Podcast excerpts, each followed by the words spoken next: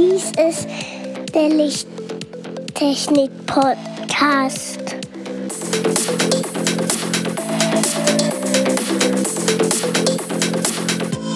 Das beste Licht für deinen Bedarf.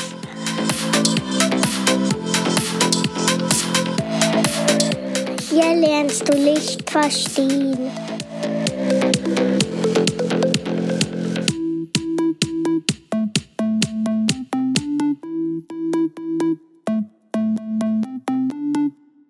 Willkommen zum Lichttechnik-Podcast, Folge 53. Hallo Andreas. Hallo Markus. Hallo lieber Zuhörer. Und heute haben wir eine besondere Folge. Heute haben wir einen Gast. Hallo Katja. Hallo ihr zwei. Hallo Katja. Und der nächste Gast ist noch etwas kleiner und ist gerade am Eindösen. Heute widmen wir uns dem Thema Augen in der Tierwelt. Warum haben wir uns einen Gast eingeladen? Katja, magst du dich mal kurz vorstellen? Naja, beim Thema Augen, als Markus das Thema so ein bisschen vorbereitet hat, hatte ich halt so eine kleine Bemerkung.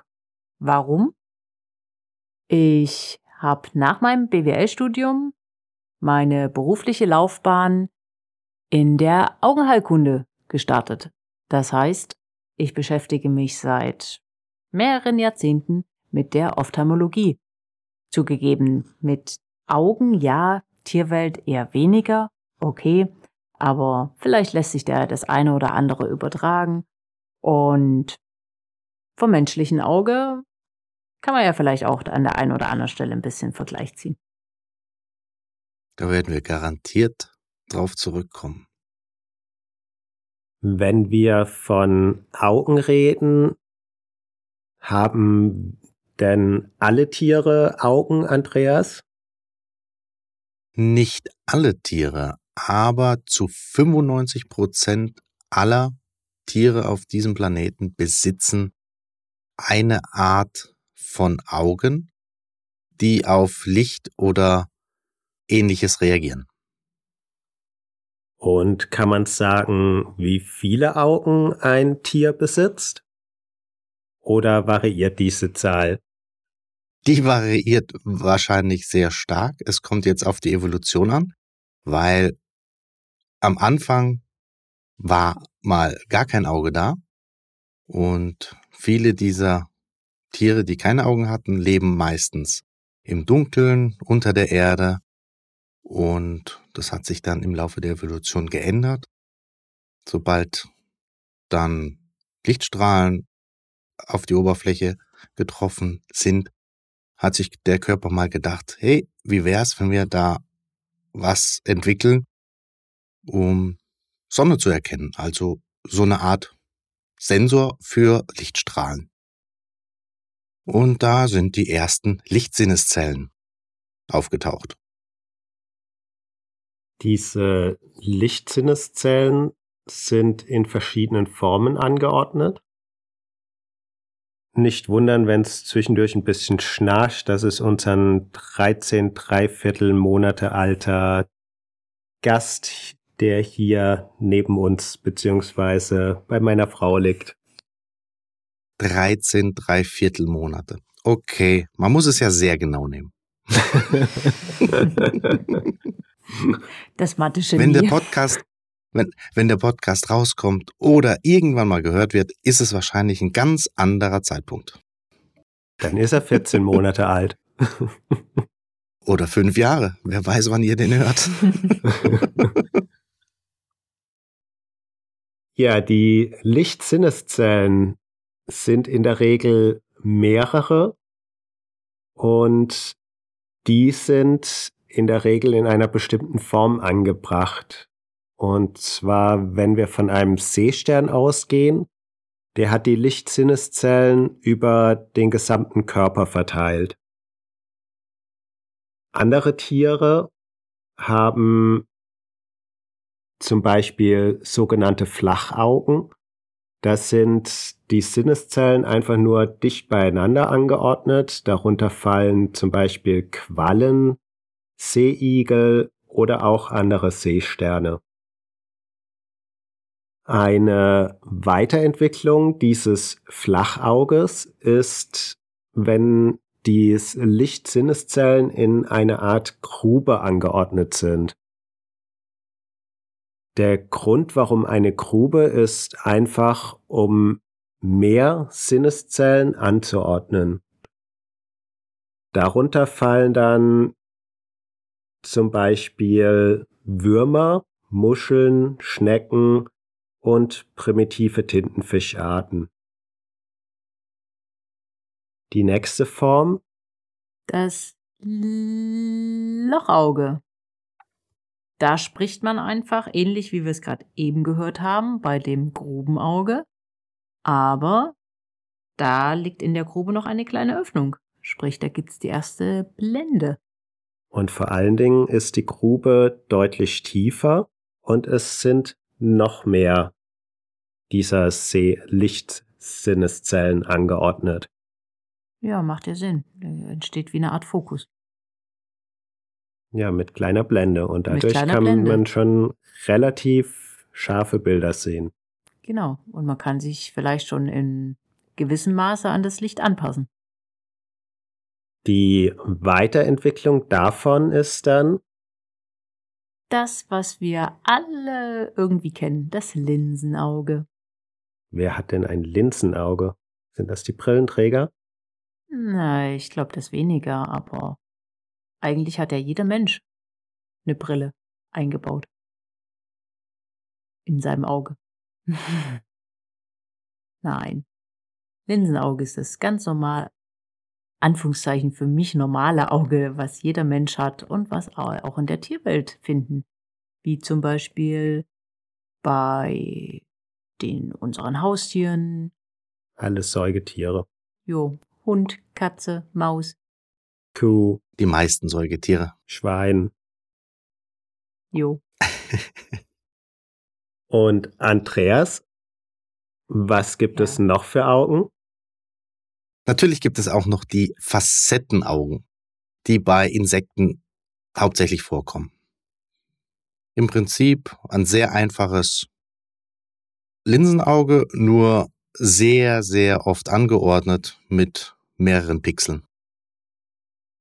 Aber wie das genau aufgebaut ist, würden wir dann in einer nachfolgenden Folge genauer beschreiben. Und ein weiteres Auge, gibt es noch eins? Da gibt es noch zwischen dem Linsenauge und dem Lochauge ein Pigmentbecherauge. Das ist ähnlich dem Lochauge aufgebaut, nur es hat einen viel tieferen Becher, so ähnlich unserem menschlichen Auge, aber die Linse fehlt noch und ja, das Seefeld ist viel kleiner. Ja, das Seefeld ist kleiner.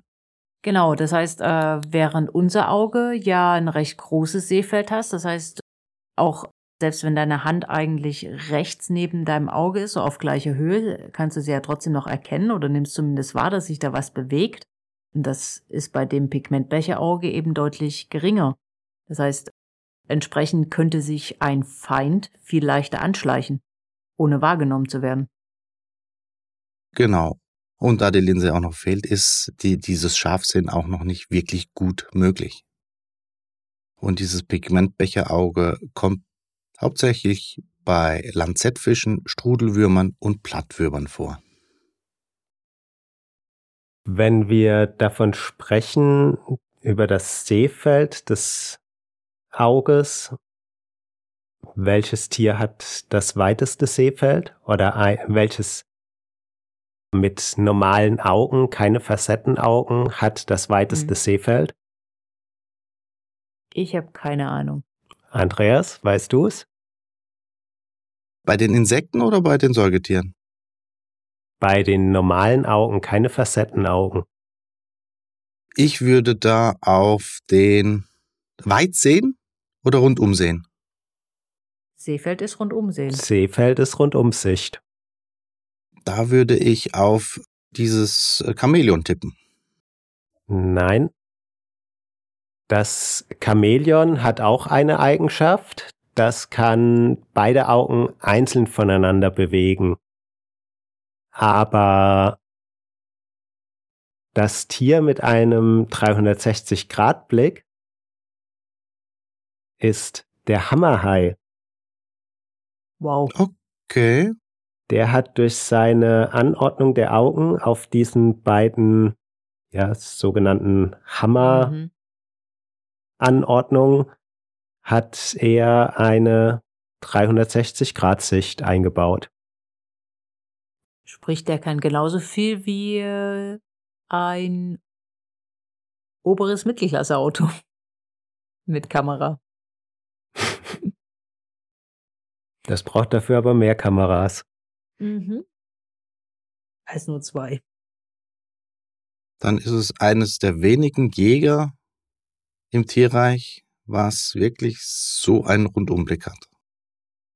Weil ich es eigentlich von der Tierwelt nur so kenne, dass die Gejagten sehr weit nach hinten schauen können. Aber dass der Hammerhai dazugehört, überrascht mich jetzt. Ja, und ich glaube, der ist selten der Gejagte. Außer vom Mensch vielleicht. Wenn er schmeckt, schmeckt er. Jo. Das, was Andreas gerade gesagt hat, aber ja, ist eigentlich schon interessant. Der Gejagte hat ein größeres Sichtfeld, dass er entsprechend ja Früher eher wahrnimmt kann. und früher reagieren kann. Aber vielleicht sind, ich weiß nicht, ob der Hammerhai jetzt ein Einzelgänger oder ein Rudeltier ist, aber vielleicht, wenn es ein Rudeltier ist, dass er sich mit den anderen durch die Rundumsicht besser absprechen kann.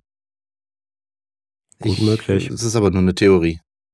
Was ich auch interessant finde, ist, dass es sehr viele Tierarten gibt, die UV-Licht sehen können. Die UV-Rezeptoren haben. Im Gegensatz zu uns Menschen. Da gehören sehr viele Insekten dazu und einige Vögel. der Meeres. Hunde, Katzen. Ich bin mir nicht sicher, ob UV-Licht bei Hunden so. Bin mir jetzt nicht so sicher, ob Hunde das noch so gut erkennen können, UV. Die haben davon, die sind ja eher äh, schwarz-weiß sehend. Im Rotbereich. Äh, Rot-Grün-Schwäche haben die. Hm, Das heißt ja nicht, dass sie jede Farbe einzeln wahrnehmen können. Aber wenn du das sagst. Ja, das ist ein Thema, zu dem kommen wir in der nächsten Folge. Da bin ich mal gespannt, wie viel ich da noch dazu lerne. Mhm. Und beim Facettenauge ist es ja auch so, bei den meisten Insekten, dass die eine sehr große Rundumsicht haben, weil äh, diese Facettenaugen kugelförmig angeordnet sind und aus jeder Richtung der Lichteinfall ausgewertet werden kann. Wie viele dieser Facetten hat zum Beispiel eine Libelle? Ungefähr. 30.000 Jo. geschätzt. Ich kann es jetzt Ja, nicht sagen. Circa, circa 30.000 passt. Stimmt schon. Ist dann aber eigentlich auch Wahnsinn, dass eine Libelle dann schon so ein Gehirn hat, dass das auswerten kann und zusammenfügen kann. Tja, wir haben die Bildpunkte halt an einer Stelle. Die Libelle hat halt ein paar mehr Augen. Aber wir haben auch ein etwas, wir haben auch ein 3 Kilo Hirn und, und nicht so ein paar Milligramm. Ja, deswegen. Also Libelle und Insekt schätze ich immer noch ein bisschen einfacher ein als ein Säugetier.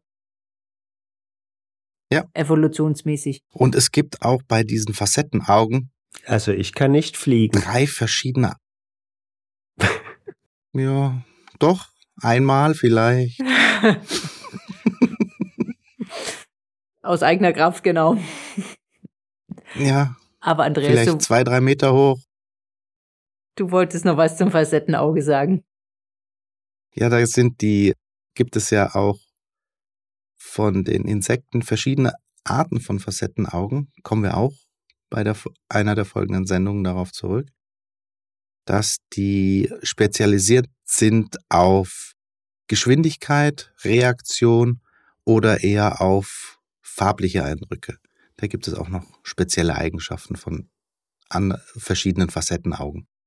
Aber da kommen wir auch nochmal drauf zurück. Dann möchte ich mich bei euch bedanken für die, bei Andreas, bei dir für den Themenvorschlag. Katja, bei dir für die Unterstützung. Für die Premiere. Der erste Gast in unserem Podcast. Richtig, und ich über den Überraschungsgast, also. Den ja. Schnarchenden, ich weiß nicht, ob man den hören kann, aber der ist leicht nee, am beide, Schnarchen. beide Überraschungsgäste. ich bin ja unvorbereitet auf die Sache jetzt zugegangen. Hat sich so angeboten. Gut, dann bis zum nächsten Mal und wenn dir, lieber Zuhörer, der Podcast gefallen hat, dann freuen wir uns über möglichst viele Sterne bei iTunes und, oder Spotify oder beides. Du darfst uns gerne eine Nachricht hinterlassen unter Lichttechnik-podcast at gmx.de oder hinterlass uns eine Nachricht auf LinkedIn oder Xing. Alternativ über die Kommentarfunktion auf unserer Homepage. Ganz besonders freuen wir uns, wenn du unseren Podcast an mindestens einen Interessierten weiterempfiehlst. Bis zum nächsten Mal. Tschüss. Tschüss. Macht's gut. Ciao. Bye bye. Tschüss.